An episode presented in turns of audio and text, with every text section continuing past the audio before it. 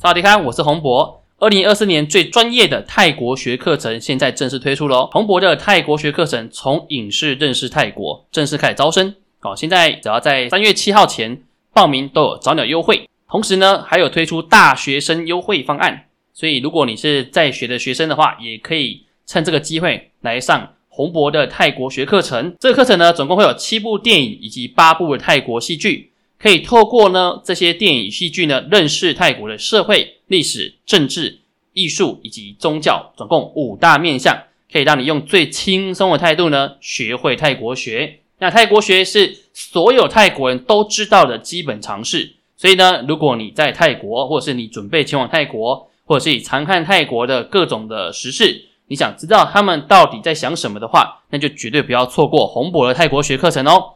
现在目前全台湾的大专院校都没有开过泰国学课程，只有洪博开课。所以呢，如果想认真学习泰国学，就不要错过这次的课程。报名请假如泰文教，洪博泰讲来听洪博讲。今天是听洪博聊泰国的的节目。那我们今天要跟大家聊的主题蛮有趣的哈，是洪博在二零二二年的十二月十五号的关键品种的文章啊，它的标题是你属什么龙啊？从泰国伊山地区的信仰来看，当地的九大龙王以及星旗龙王的传说。那刚好呢，今年是龙年嘛，啊，所以呢，大家肯定要好好的认识一下龙了。那在中国的文化里面呢，龙就是龙嘛，它长相就是一条龙的样子，可能比较像是鳄鱼啊，有长得长得须，然后会飞起来的这种样子。不过在泰国呢，基本上龙的长相跟中国龙不太一样哦，基本上它是从印度的的那个文字啊，那迦或者我们叫那这个字呢翻译过来的。那在印度文化里面呢，他们相信啊，这个眼镜蛇呢，它透过修行啊，慢慢都会变成那迦，它等于说同个族群的概念。而过往呢，泰国也有非常多相关那迦的这个戏剧跟电影推出，因此呢，在二零二二年的十一月一号，泰国政府就已经决定把那迦呢列为国家文化标志，然后呢，也会开始呢大力推广那迦。那在那之前呢，其实泰国的那个鬼片《凄厉人生》好，大家把它看《凄厉人生》啊，好像台湾现在目前有三三部都有引引进嘛。那这系列电影里面，当然也有提到娜迦的部分哦。那只是说过往大家可能对于娜迦的概念都就是讲到那迦不就是龙的样子嘛，泰国的龙嘛。哦，那到底它有什么特别呢？哦，其实呢，对于泰国当地来讲，娜迦算是非常重要的一个信仰，而且呢，还有分成龙王跟一般的龙哦。那不同天出生的人也要拜不同的龙，那概念很像那个星期佛的概念哦。那这个呢，也算是他们当东北地区的一个信仰特色。所以啊，在龙年的今年呢，如果有机会到泰国东北去玩的话呢，那当然一定要了解一下什么是星期龙，什么是龙王嘛。好，那我们今天就来好好的介绍一下什么叫做九大龙王以及星期龙。首先呢，九大龙王的泰文呢叫高派亚纳卡大，那个卡大呢则是龙王的意思。那根据呢泰国 Royal 皇家大学的这个 Ponsawat Ngachun 教授的研究啊，在伊产地区呢，它的那那家或者我们叫做那哦，总共有四种族群，而且啊也要分成四种不同的职责，当中还有九大神龙。那四种族群呢，分别是依照肤色去看待的。那四大族群就是他们这个那家基本上是有族群的，不是大家都长一模一样的哦。那四大族群里面呢，第一种叫做威鲁巴。哦，威卢威卢巴族，它是拥有金色皮肤，在那迦神龙传说里面啊，这种族群呢，它拥有比其他那迦族群更高的权利。而且这个威卢巴族群的这种那迦神龙，它的统治者哦，就统领它的呢，是守护西方的这个广目天王，泰文呢叫做陶威卢巴所以它这个威鲁巴基本上就跟这个威鲁巴。天王的名称是一模一样的，好，不过呢，这个威鲁巴天王，我们中文把它翻译叫广目天王，广是很广的广，然后目的话是白目的目，哈，那广目天王呢，他本身是天神的话，但是他不是那家神主，哈，他只是因为他有点像是那个罩着这些啊他的族群的人的而已，所以他的族群算是以他的名字为主。好，另外一个呢叫做艾拉巴塔，那这个我们翻中文翻译成艾拉巴塔族，他呢是拥有绿色皮肤的那家。另外一个呢，叫做查帕亚巴塔，这个呢，中文翻译成查帕亚布达族。好，这个呢，它的这个这个那迦神龙，它拥有彩色的皮肤啊，它整个那个龙族的皮肤是彩色的。这个呢是甘哈寇马族，泰文叫做甘哈寇马，哦，它是拥有黑色皮肤的这个纳家族。所以呢，总共有四种颜色，分别是金色、绿色。彩色以及黑色，所以基本类型这是四种类型。那当然，泰国呢，他们传统上相信各种蛇类都是从纳加分类出来的的动物，所以呢，基本上蛇也是纳加的祖先。那在这个拉玛间的故事里面，其中也有一段也是提到这个概念，在我们之前在提这个呃蒙托的诞生的时候，也有稍微提到过哦。这个纳迦神龙，他的其中某个纳迦神龙的女儿哦，是纳迦公主，她跑到人世间里面，然后跟蛇交配在一起的这个这个故事哦。大家有兴趣的话，可以去听拉玛间的故事，会提到这一段。那实际上呢，它基本上这些纳迦，它还是可以化身为蛇的样型哦。它跟蛇之间呢，还是比较比较可以处得来的哦。但是呢，地位上是比较高，就对了。那纳迦呢，基本上也是有分成不同的领域的。大家如果在寺庙，在泰国的寺庙也会看到各种纳迦嘛。那纳迦到底要忙哪些东西呢？首先，第一个，它总共四种类型。第一种呢，叫神界纳迦，那这个就是我们所在泰国寺庙看到的这种神界纳迦呢，是专门守护天宫以及天神的神殿。所以在泰国寺庙前面呢，在进入他们的大雄宝殿之前呢，你可以看到那迦守护在旁边，这代表他是天神所居住的神殿。好，第二种呢叫天空那迦，它是在天界里面移动的，负责降雨，所以下雨的时候呢，它会出现。第三种叫守护那迦，这守护那迦呢是负责守护河流跟水的，所以它就守护水的概念。第四种呢，叫做护财那迦，它是负责森林跟跟大地之间的一些财宝或者是一些呃，指一些有有价值的一些物品，它是负责守护的。所以呢，基本上在天界、在水界以及在土土地上都有那家，只是他们他们的负责范围不太一样而已。好，那当中呢，九大龙王又是谁呢？这当中的九大龙王，第一大龙王非常重要，它的泰文叫做帕亚安纳达拉卡纳。哦，我们中文把它翻译叫杀手，他是拥有金色身躯的一个阿南达龙王，我们知道中文翻译阿南达龙王，他是所有那家龙王的王。那他生活在如海之中，如海是谁在住的？如海就是毗湿奴在住的地方。据说呢，这个阿南达龙王呢，他拥有一千颗头，而他平常呢，就是把他身体卷曲下来，然后成为这个毗湿奴睡觉的地方。简单白话来讲，就是毗湿奴在如海睡觉的床就对了。当然呢，毗湿奴他也会转世在人间嘛，所以呢，我们后续会提到，在拉玛间故事里面呢，这个毗湿奴转世为罗摩王子的时候呢，这个阿兰达龙王他也转世到人世间来，然后成为罗摩王子的弟弟，叫做帕拉。哦，帕拉当然就是在整个罗摩罗罗摩拉玛间里面一直都跟在罗摩身边的一个非常重要的弟弟。好，那同时呢，在这个神话故事里面呢，毗湿奴也曾经化身为非常大的鱼来拯救人类的始祖罗摩。那当时呢，就是以这个。阿南达龙王的身体去当做那个绳索，然后把那个咬住它，就与那个啊毗湿奴化成一只鱼嘛，然后咬住那个阿南达龙王当的身体当做绳索，然后捆住那个船的头，所以可以帮助那个魔奴去逃过那个水的故事。然后在最著名的如海翻腾的故事当中呢，也是透过阿南达龙王来当做绳索捆住须弥山，那让这个那个。天神跟阿修罗之间去拉拉动、去导动这个 P 这个神山须弥山，好，所以可以说啊，只要有 P 师徒存在呢，这个阿南达龙王绝对会存在。好，那第二个呢，是我们叫做木扎林龙王。木扎林龙王呢，中文翻成叫木之灵驼。哦，木的话就是白木的木，一只两只的只，邻居的邻，那驼背的驼或佛陀的驼。那它也是拥有金色的身躯，所以跟跟刚刚的那个那那个。阿南达王哦，概念一样都是有金色身躯的。那这个木扎林龙王呢，他拥有强大的法力。相传啊，在佛陀打坐的时候呢，这个木扎林龙王啊，刚好就是在那个树下哦，就在那边等待。那某一天呢，就这个暴雨来袭，七天七夜，而这个木扎林龙王呢，就以他的自身的身躯呢，环绕着整个佛陀，然后帮他遮风避雨。而这样的故事呢，也在这个泰国鬼片。七亿人人生的前传里面出现过。那在写勇上面来讲呢，他们相信木扎林龙王呢是辽国地区某一个龙王，叫做席萨达龙王的后代哦，叫做帕亚席萨达那卡拉的后代哦，这是穆扎林龙王哦，他泰文是这个帕亚穆扎林那卡拉。第三个龙王呢叫做帕亚普冲那卡拉。蒲琼龙王呢，它的外形啊是灰色的皮肤，以及拥有红色的龙头。一般呢会让人家误以为它是黑色肤色的这个干哈扣马族，但实际上呢，它其实是算彩色皮肤的这个查帕雅普达族。那这个虫普龙王呢，它是属于三大主神湿婆神的守护者啊。所以在拉玛间的故事当中呢，湿婆神呢也曾经绕了这个虫普龙王来当绳索。那让众神呢拉着这个重普龙王的身体，把倾斜的这个须弥山拉直。那这个拉直当然一开始没有成功嘛，后来就捞了这个因陀罗的儿子帕利王以及太阳神的儿子苏克利来帮忙。那当然两个人因为很杰出的表现，最终呢就获得了这个湿婆神赏赐。那之后呢，当然就陆续发生了拉玛间之后的各种故事啦。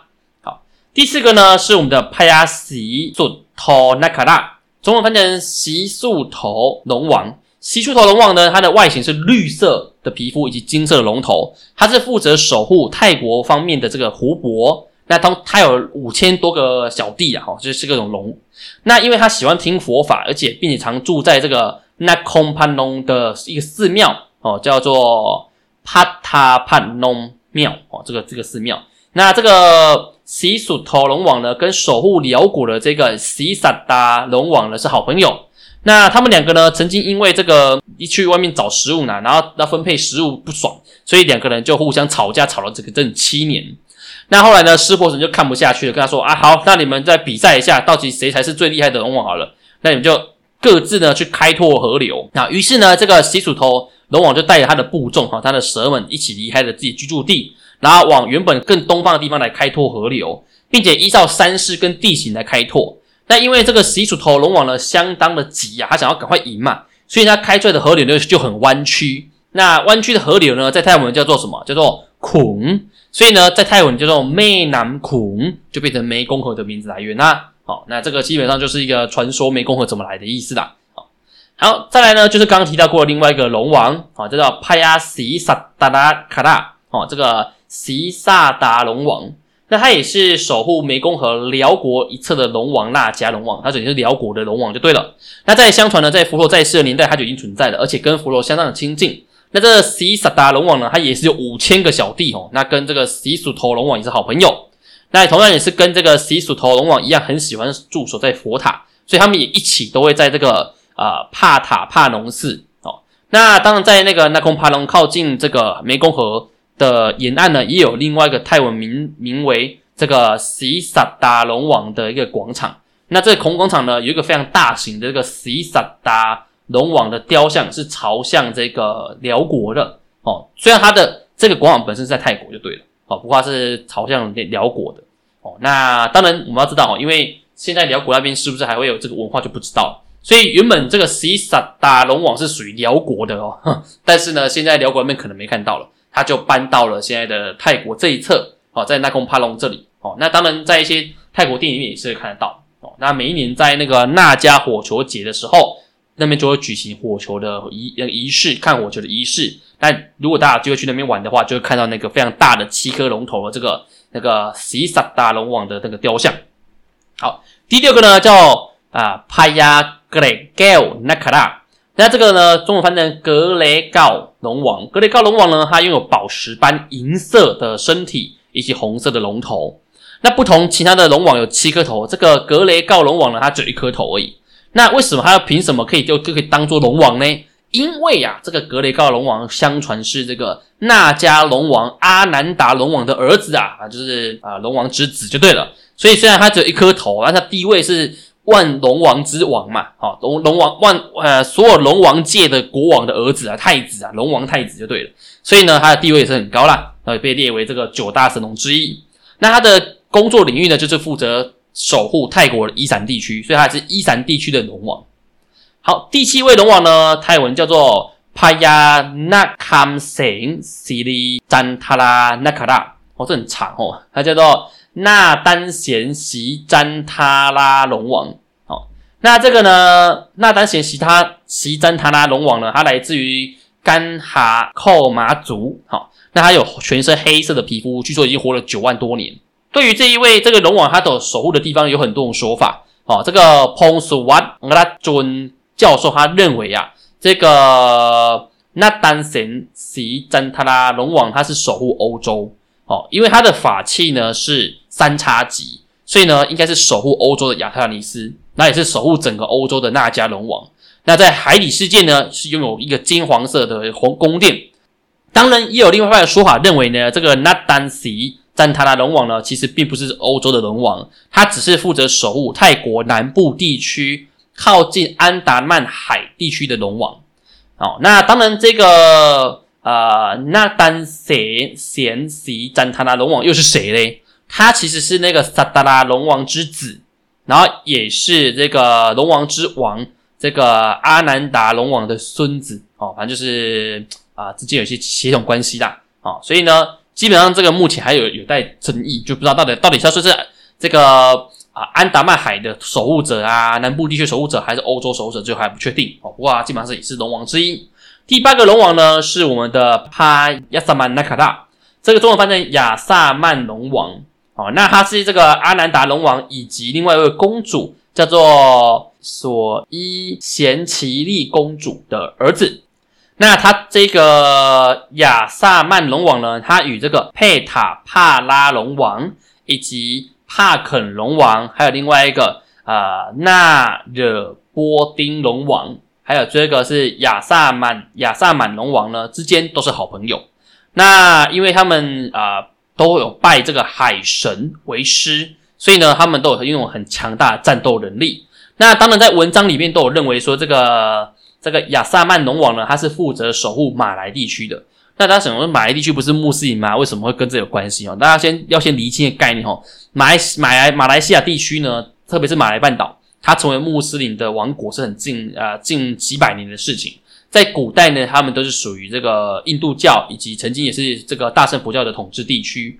好，所以呢，在古代的观念里面，他们都是属于固定的，就是印度教的的领域范围啦，所以就会把它列为守护神是很正常的。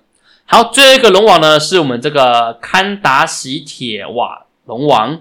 但是堪达喜铁瓦龙王呢，他用金色皮肤，九颗的龙头哦，那以前都是七颗，它这个九颗哦。那他的身躯非常力大无穷。那这一位堪达喜铁瓦龙王他是谁呢？他像是高棉地区，就是我们讲的那个高棉帝国，现在柬埔寨地区的守护者。那因为他为了爱而放弃一切，所以他的相关故事呢，是爱情故事也是非常精彩的。好，那基本上呢，这九大龙王他们各自有各自的故事。那当然，大家用听的可能会有点不清楚，那就可能可以去看洪博的文章，这样比较容易知道那个文字写什么样的吼。那当然，除了这些以外呢，他们在泰国啊，东北地区里面呢，也有这个星期龙王的概念，跟星期佛的概念是相同的。不同的礼拜天、礼拜几出生的人呢，要拜不同的龙王。那当然，这里呢，大家可以去查一下你自己是几几月几号的礼拜几出生。那一般来讲呢，礼拜天呢会拜这个阿南达龙王，就是龙王之王哦。礼拜一呢拜是重普龙王，礼拜二拜叫做汪素龙王，这个刚刚没有特别提过哈。礼拜三呢是西属头龙王，礼拜四呢是西萨达龙王，礼拜五呢是纳塔姆龙王，最后礼拜六是那个穆扎林龙王。哦，那礼拜一到礼拜六都有不同的这个龙王要拜。那当然呢，它里面当中里面那个素汪龙王跟这个塔纳姆龙王，并不是九大龙王之一。哦，那他们有什么特征呢？认识一下哈。苏汪母龙王呢，它的外形是金色的，哦，还有金色皮肤跟金色龙头，是属于这个威卢拔族。那它也是苏安哈蓬地区最凶恶的这个纳迦龙王。苏湾哈蓬地区在哪里呢？就是现在的曼谷这一带地方了。那后来他遇到佛陀之后呢，就开始潜心修行佛法。那主要呢，后来他负责守护的地方呢，是在泰国北部的难河以及那个永和这一带哦，不是台北的永和哦，就是那个永远的永永和。那另外一个呢，塔纳姆龙王呢，他拥有这个绿色的皮肤跟金色的龙头，是属于艾拉巴塔族的龙族。那他们拥有很强大的个纳迦军队，而且他还有拥有其他龙族无法比拟的强大的法力。那他曾经呢，在这个色军府的一个湖泊啊，叫做啊农寒暖湖这地方呢，曾经打败过敌人。那他也是一个非常潜心修法的龙王哦，所以他的辐射的范围应该在是在东北地区啦哦。好，那当然呢，透过我们今天所提到这个纳迦的故事啊，应该可以了解为什么泰国政府会把纳迦列为文化标志，就是因为呢，这些故事非常具有泰国特色，而且在很多泰国戏剧跟电影当中也都会提到。那它并不是单纯的从印度的神话 copy 过来的，有更多呢，其实是泰国当地自己创造出来的故事。那这也是泰国他们在啊外来文化在地化的一个非常好的表现。哦，那类似我们现在台湾在近几年常提到的二创的概念嘛。不过呢，它最强大的就是它并不并并不只是二创而已，它还会超越原著，不小心又超越原著了哈。那这当然或许就是泰国他们最厉害的一个第一个点吧。啊，也是值得我们台湾人学习的部分。好，那今天的九大龙就到这里。那如果大家有兴趣呢，啊，后续洪博也会写相关的这个龙年到泰国东北，呃，必必定要去朝拜的龙王寺庙。哦，这相关文章呢，洪博后续会写出来。那如果有兴趣的话，到时候也可以锁定洪博的专栏。哦，那当然，如果大家比较喜欢看这个有深度的文章呢，也欢迎可以加入关键品种的文章。哦，那可以去成为会员，那固定来去看这个专文。那我们的专栏里文章呢，如果有很多我们的听众喜欢，哦，那我们也会不时不时的把它拿出来跟我们的听众分享。那当然，呃，用听的模式可能很多字还是不清楚，所以最终可能还是推荐大家可以去参加专栏的会员。